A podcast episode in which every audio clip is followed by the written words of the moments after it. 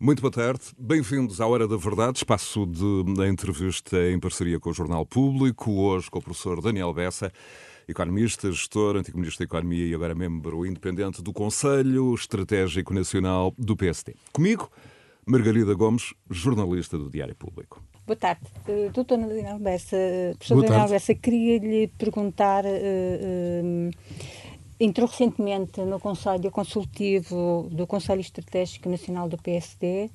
Eh, a questão é porquê? Sabe, eu, com, com a idade que tenho, e há quem diga que não tenho muito juízo, uh, uh, e uma das, uma das consequências dessa falta de, de juízo é, é não resistir um desafio que acho interessante. E, e, quando, quando o desafio é interessante e vem de uma pessoa que eu respeito, eh, eu, não resisto e, portanto, eu vou, eu vou. E, portanto, foi-me foi sinalizado que gostariam de, de me ter por lá, de ouvir, de ouvir a minha opinião no, no Conselho Consultivo do, do Conselho Estratégico Nacional do, do PSD. Eu tenho, eu tenho uma consideração muito antiga, de muitas décadas, é uma história longa, não é para aqui chamada agora pelo Dr. Rio, e só lhe puedo dizer que sim. Uh, e, bem, e agora, se quisermos deixar esta parte mais, mais pessoal, digamos, e mais afetiva, irmos à, à política, eh, eu não me revejo, isso, isso, isso, é público e notório, eu, eu, eu não me revejo na, na, na, solução política que hoje governa o país, acho que é necessária uma alternativa, se vai ter muito êxito ou não, logo, logo veremos, e, portanto, acho que ainda tenho o direito disso, não é? Acho que ainda tenho o direito disso, e, enfim, não não me sinto obrigado a grandes explicações, mas já que a pergunta me foi feita, a resposta está, está dada. Uhum. Uh, Perguntava-lhe também, eh, foi ministro de António Guterres, apoiou o Dr. Rui Moreira para a Câmara do Porto e, e agora aconselha uh, Rui Rio. Uh, houve aqui uma viragem da sua parte? Eu, eu, eu já contei a minha, depois do 25 de Abril, por, por, por razões muito, muito, muito relacionadas, enfim, com com família e pessoas mais próximas. Uh, onde eu andei mais perto foi, foi, foi do MDP, do, do, do, do PC, vão, vão 45 anos. Depois nós, nós, nós vamos crescendo, vamos, vamos evoluindo, uns, uns andam da esquerda para a direita, Uh, parece, parece que é, enfim, a, a, figura, a figura mais, mais comentada a esse respeito é o Willy Brandt, não é? Aquela coisa que aos não sei quantos eu fui comunista, depois fui, social, fui socialista, depois fui social-democrata. Portanto, outros andam da esquerda para a direita, outros andam da direita para a esquerda, o professor Freitas do Amaral, por exemplo, e, e, e é, eu, eu direi que é, que é vida. Portanto, eu, eu gosto muito de pensar pela minha cabeça. Gosto muito de pensar pela minha. Eu nunca estive filiado em partido político nenhum nos, nos, primeiros anos depois do 25 de Abril, sim, eu, eu, eu andei, andei, andei por ali. Depois, 92, talvez, o engenheiro Guterres uh, desafiou-me. Uh, era era para, nessa altura para ver se conseguíamos derrotar o, o professor Cavaco Silva. Eu, eu, nessa altura, enfim, meti-me em grandes trabalhos porque dei, dei uma entrevista onde, onde, além de outras coisas, disse que entre o PS e o PSD era mais o que os unia do que o que os separava. Portanto, isso criou um grande, um, um enormíssimo problema. Nessa altura, uh, o professor Cavaco Silva ia, ia, com, enfim, ia a caminho de 10 anos de governo, parecia, parecia, parecia a altura de criar uma alternativa. E hoje continua a parecer uma altura de criar uma alternativa. Não? Eu, eu, não, eu não vou dizer que não mudei, eh, porque há quem olhe para estas coisas e diga ah, eu estou no mesmo sítio, os outros é que mudam. Não, não, não, não, não, não chego a esse ponto, digamos, nem isso é grande, é grande problema. Portanto, eu não, não estou contente. Acho que é necessário criar uma alternativa. Acho que ela passa pelo Dr. Rio, que é uma pessoa em quem eu confio, sim. Pediu-me ajuda, eu lá estou.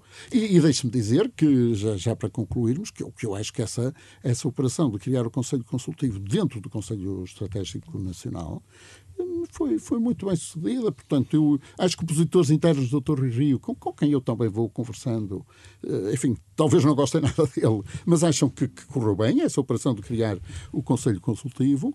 E eu, quando me vejo ao lado de, de, de pessoas com a experiência política e a maturidade de um, de um Dr. Miguel Cadilha ou de um Pacheco Pereira, por exemplo, outro que não está sempre no mesmo sítio, não é?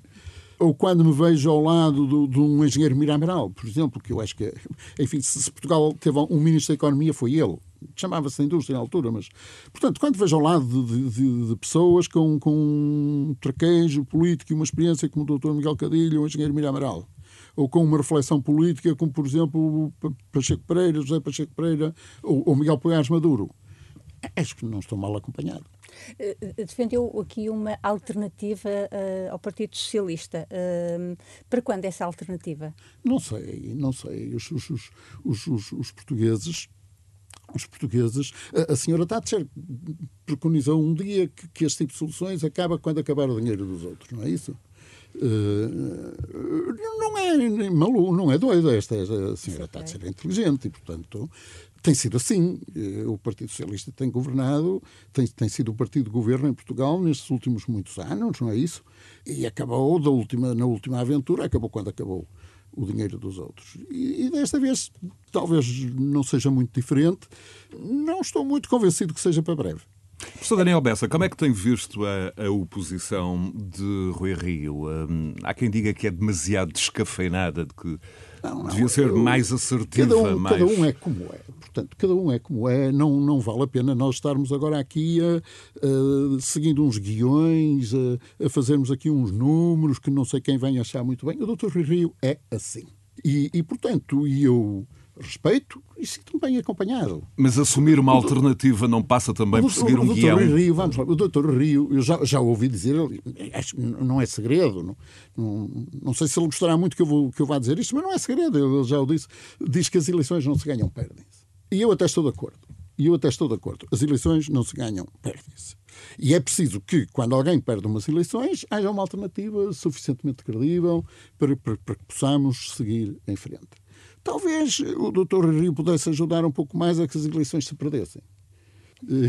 Eu já ouvi dizer isto, por exemplo, numa, numa reunião com empresários. Então exemplo. defendia mais cafeína na oposição? O que eu estou a dizer é que talvez pudesse ajudar mais a que se perdessem mais depressa. Mas quem sou eu? De, de política o Dr. Rio sabe, eu não. Identifica-se com o PSD de Rui Rio. Gostaria de o moldar mais à sua imagem? A quem? Ao PSD ou ao Dr. Rui Rio? Aos dois aos dois. Não, eu, as coisas são o que são. A mim ninguém me muda, a não ser a minha mulher, talvez. Uh, e, portanto, eu, eu sou muito pouco moldável e, assim, e não me sinto mal de todo. E, e, portanto, da mesma maneira que eu sou pouco moldável e não me sinto mal de todo. Bem, mudar o PS, isso é uma coisa que nunca me passaria pela cabeça, não é? E mudar uma pessoa também, porquê e porquê? A única coisa que eu estou a dizer é que talvez o Dr. Rio pudesse pôr um pouquinho mais de pimenta, digamos assim. Talvez. Entre a, cafeína e a pimenta? Uh, sim, é, são dois estimulantes. Portanto, são dois estimulantes. Não, não sou muito dado. Uh, eu, eu, uso os dois, eu uso os dois. Portanto, depende das ocasiões. Umas vezes mais cafeína, outras vezes mais, mais pimenta. Mas, mas, mas, por exemplo, ele, ele recusar-se-á. Por exemplo, a forma como ele reagiu a esta coisa da pandemia, quando todos nós sabemos que nem tudo esteve bem, é típica da forma do Dr. Rio atuar, é típica, e, e, o mundo inteiro acho que considerou exemplar. Nós não vamos usar um problema de saúde pública para, para criar um problema ao governo. Ponto final. E pode a doutora Graça Freitas ter os pés pelas mãos, pode, pode alguma coisa correr mal, as, os ventiladores já chegaram. Professor Daniel Bessa, mas, essa, mas, isso foi numa primeira fase. Uh, entretanto, transcorreram alguns meses. Uh, pois. Deu para perceber a situação nos lares, deu para perceber, para fazer outro tipo de análise. Não deveria ter sido. Uh, criada uma, uma, eu, uma visão. Eu, eu, já fui muito além daquilo que deveria ter ido aqui. Portanto, eu de política não percebo nada, não percebo nada. Quem percebe é o Dr. Rio e o Dr. Costa, esses, esses, esses percebem. E, e, portanto, a única coisa que, que, me lembrei foi, foi de meter aqui uma notinha sobre, sobre estimulantes. Ora pimenta, ora... Ora cafeína. Ora cafeína. Como é que, como é que, como é que viu a, a primeira reunião do, do, do, órgão consultivo do PSD em Coimbra? Um, sai um apelo à igualdade de oportunidades um, na sociedade portuguesa? Eu, eu, vamos ver, oh, José Bastos e Margarida Gomes, com, com, com todo o respeito e toda a consideração por ambos, que é muita, como sabem. A última coisa que faltava era que eu agora viesse comentar, para além de dizer que me senti muito bem acompanhado, que a reunião correu muito bem, eu, eu fiz e farei o meu papel, eh, que, que será sempre o de dar. Eh, mas, mas, mas, mas um, uma conclusão, o de dar a minha, a minha opinião, eu, enfim, o meu conselho é talvez, talvez excessivo, a minha opinião. Mas, mas não, não admirará ninguém que, que tivesse vindo uma, uma conclusão dessas. Se há coisa, se há déficit em Portugal, é em matérias como igualdade, cidadania. Acho normal que, que venham daí uh, observações desse tipo. Um, ainda por cima, um partido que se recentrou, que se considera social-democrata. É normal que, que saiam observações desse tipo. O, o, o Sr. Professor tem ouvido as apresentações de, de, António Costa e Silva? Sim, tenho ouvido, li, li, li o, o, relatório, não é? Sim, li, li o documento. Tenho, tenho, tenho ouvido, sim, claro. O que tenho para lhe perguntar é, de 0 a 20, que nota lhe merece o documento que o Presidente da parte é que se apresentou ao Governo? Estamos quase como na disciplina de cidadania, era preciso saber o programa e os objetivos, não é? Mas eles são conhecidos. Uh, como diz? Alguns deles são. Não, vamos lá ver. Uh, há aspectos. Por exemplo, se eu, se, eu, se, eu, se eu quiser olhar para questões como uh, modernidade, uh, mundivivência, atenção, digamos, às preocupações e, e aos sentidos de evolução do mundo, estaria muito perto de 20. Eu, eu sou um admirador do, do engenheiro António Costa e Silva, Uh, ontem o Primeiro-Ministro chamou-lhe engenheiro e poeta, não, não, é as duas coisas, é as duas coisas.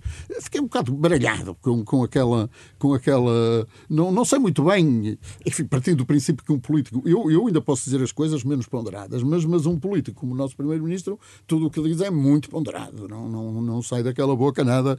E, portanto, aquela referência eu achei, achei um bocadinho insólita, digamos, referir-se ao senhor como engenheiro e poeta, mas sim, ele é engenheiro e é, e é poeta, e eu tenho a maior das considerações, seja pelo engenheiro, seja, seja pelo poeta, e eu acho que, por exemplo, em, em alguns temas, o engenheiro Costa e Silva tem, tem um conhecimento imenso, por exemplo, todo o tema da energia, não sei se haverá em Portugal muita gente que, que mexa no tema da energia como o engenheiro Costa e Silva. Depois, se, se formos a questões como, por exemplo, execuibilidade, execuibilidade capacidade de priorização. Eh, eu, eu acho que o engenheiro António Costa e Silva fugiu, fugiu a isso. Não sei se era, se lhe foi pedido, mas uh, ontem o Primeiro-Ministro disse, está, está, está à vista toda a gente, aquilo não é tudo para executar. Uh, em certo sentido, funciona como um menu de linhas possíveis Professor Daniel Bessa, intervenção. E, como académico, uh, tem alguma reserva? E aí um 14. Tem alguma reserva à, à escolha de, de uma personalidade um, não, não, para este tipo de missão? No passado eu, tivemos o relatório eu Porter. Já fui encarregado de missão. Tivemos o relatório Porter. Um, não há aqui, enfim, uma figura quase messiânica, não, o risco de. Eu, eu, eu, eu, fui encarregado de missão do, no, no, governo de Durão Barroso, portanto, pelos, pelos ministros, na altura da, da Carlos Tavares, ministro da Economia, e, e o ministro da, da, Segurança Social, acho que era assim, não sei, Bagão Félix, julgo, julgo, se, não estou, se não estou António Bagão Félix, se não estou enganado. E, portanto, foi-me foi pedido que olhasse para, para o Portugal desfavorecido, que, que, que, que propusesse algumas. Propusesse algumas enfim, fizesse sugestões de, de, de, de intervenção e eu, eu, lá fiz. E o que uh, ficou desse seu contributo? Ficou muito pouco, ficou muito pouco. Ficou muito pouco. Mas é sempre assim. A diferença maior em relação ao que eu andei a fazer e ao que o engenheiro Costa e Silva andou a fazer em matéria de processo é que, por exemplo, eu, a mim foi-me dado bastante tempo, eu tinha um pequeno orçamento, pude contratar gente, uh, tive gente a trabalhar para este, neste processo no país todo, Trás-Montes, Minho, Alentejo, Algarve, Beira Interior. Houve gente a trabalhar no país todo sobre, sobre os setores e as regiões menos, menos favorecidas. Fizemos um trabalho, eh, vamos lá ver, eu, eu também acho que isto são tudo coisas de, de, muito longo prazo, portanto é preciso, por exemplo, houve uma, uma implicação prática do meu trabalho. O, o mapa que, que, que molda os, os benefícios em, em, função do grau de interioridade. Esse, esse, mapa, que eu acho que já havia, terá sido ligeiramente corrigido, continuou a haver, a haver mas eu lembro-me, sim, que, que, que uma das consequências foi uma redefinição do, do, do, mapa que gradua os incentivos em função do grau de desfavor uh, das regiões, às vezes diz da interioridade. Até me lembro que olha, abandonei a Assembleia Municipal de Vila Nova de Cerveira por causa disso porque eu, eu, era lá presidente da Assembleia Municipal de, de, Vila Nova de Cerveira.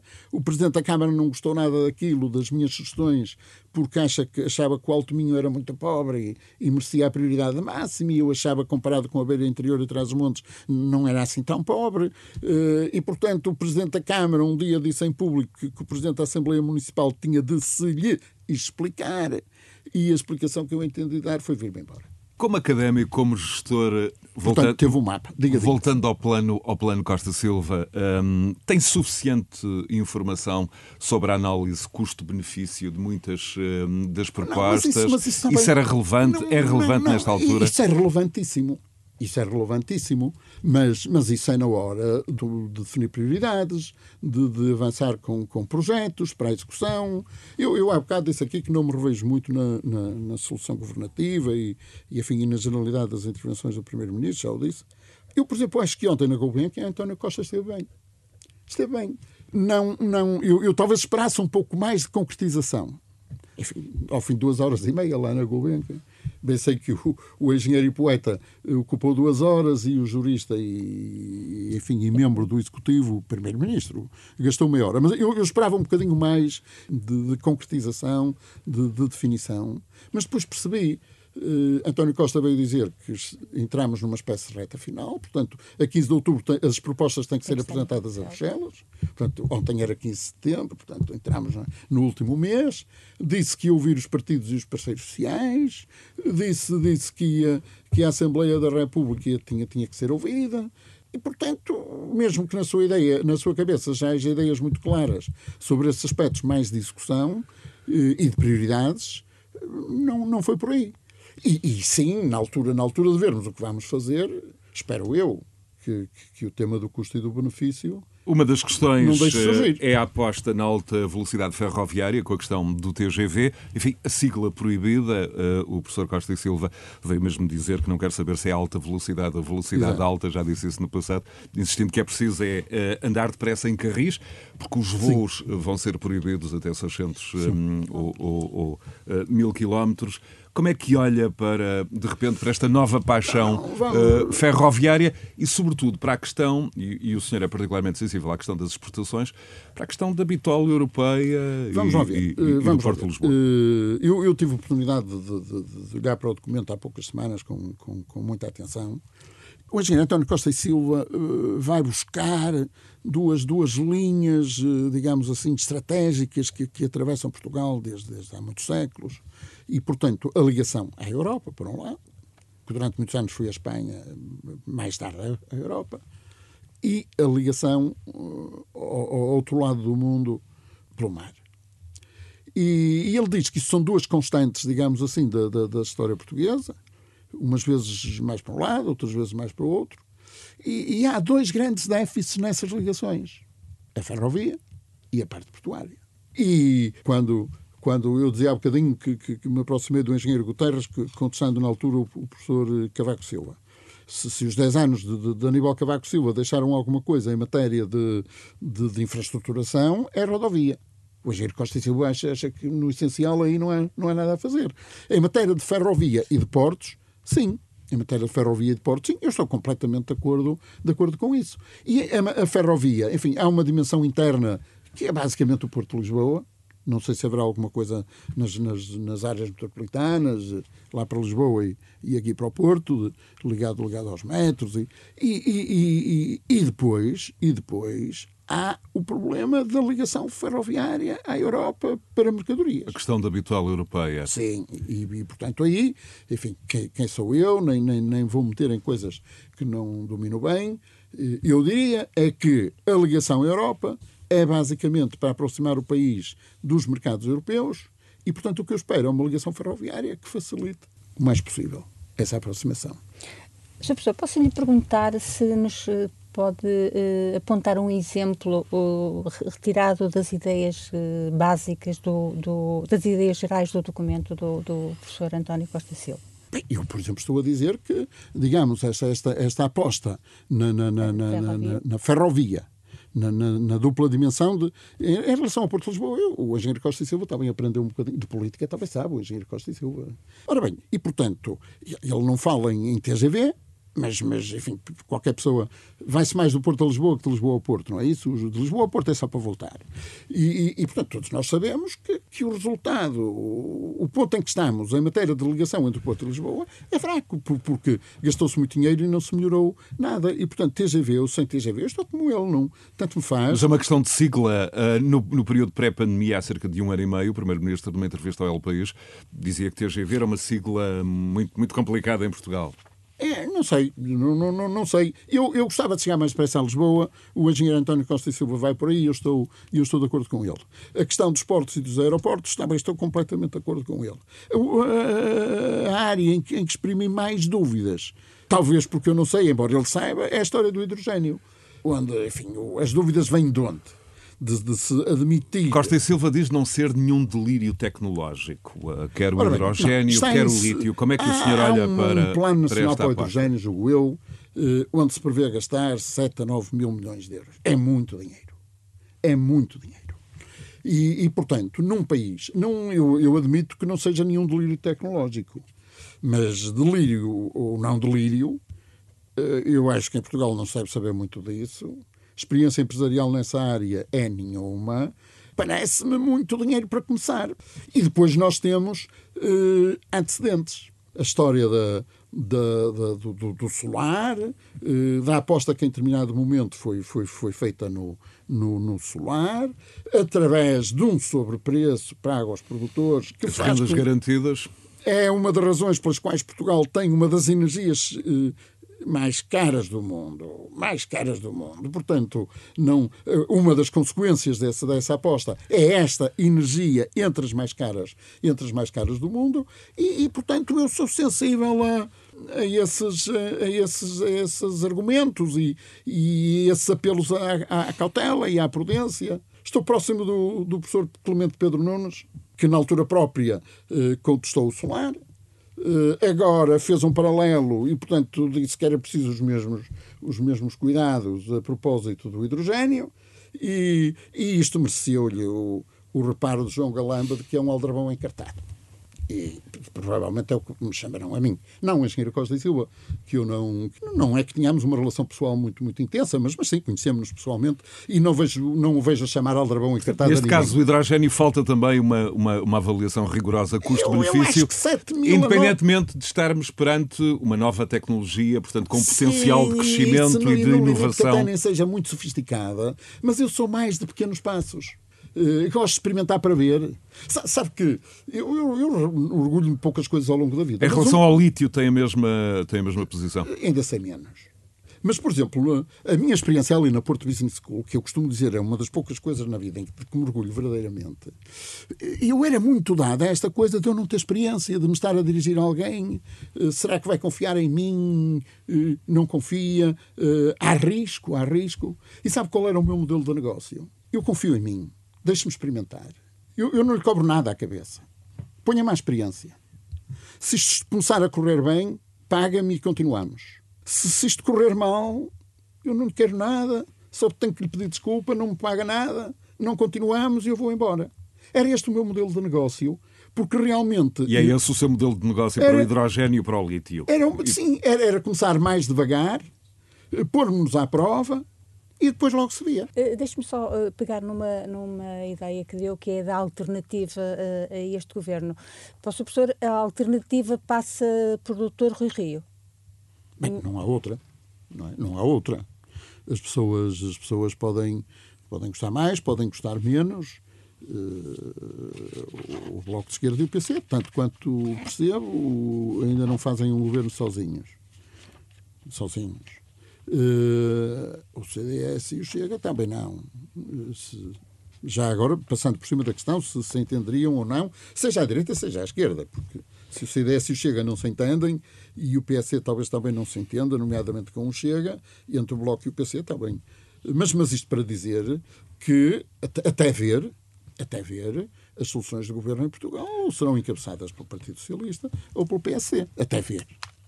A terminar, o Presidente da República e o Primeiro-Ministro estarão uh, em silêncio até esta quinta-feira sobre o apoio do Primeiro-Ministro à recandidatura do Presidente Benfica, nas circunstâncias uh, em que todos conhecemos, ou que todos conhecemos. Pergunto-lhe, uh, para terminar, é um erro o líder do Governo de Portugal associar o seu nome ao futebol profissional e àquele dirigente em particular?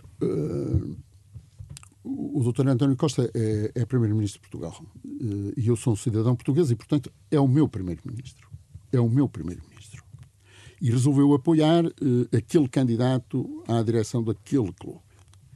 A questão, do meu ponto de vista, tem sido excessivamente posta na questão do, do ato em si e do apoio. É, se calhar não, não, não, não lhe fica muito bem, mas não, não, não passa mal nenhum. Não passa, não, não morre ninguém.